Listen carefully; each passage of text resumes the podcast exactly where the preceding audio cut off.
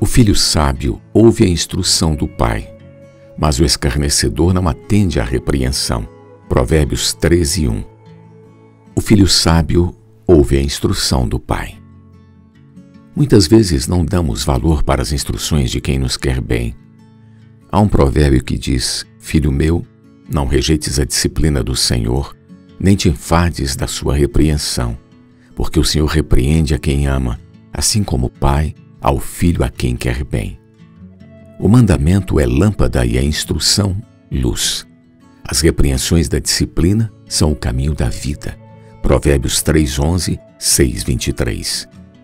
Por isso nunca devemos aborrecer o ensino, nem desprezar a disciplina. Na vida da igreja, Deus providenciou tutores e curadores para nos ajudar a crescer na fé e nos ensinar a palavra de Deus. Devemos honrar quem cuida de nós, especialmente os que se afadigam na palavra e no ensino. 1 Timóteo 5,17. Eles merecem todo o nosso respeito, pois velam por nossa alma, como quem deve prestar contas. Quando acontece de alguns que deixam de seguir o caminho conosco, qualquer que seja o motivo, passarem a falar mal de quem os ajudou com tanto amor e paciência é pura ingratidão. Quanto a nós, devemos obedecer os nossos guias com alegria e sempre nos lembrar deles em nossas orações.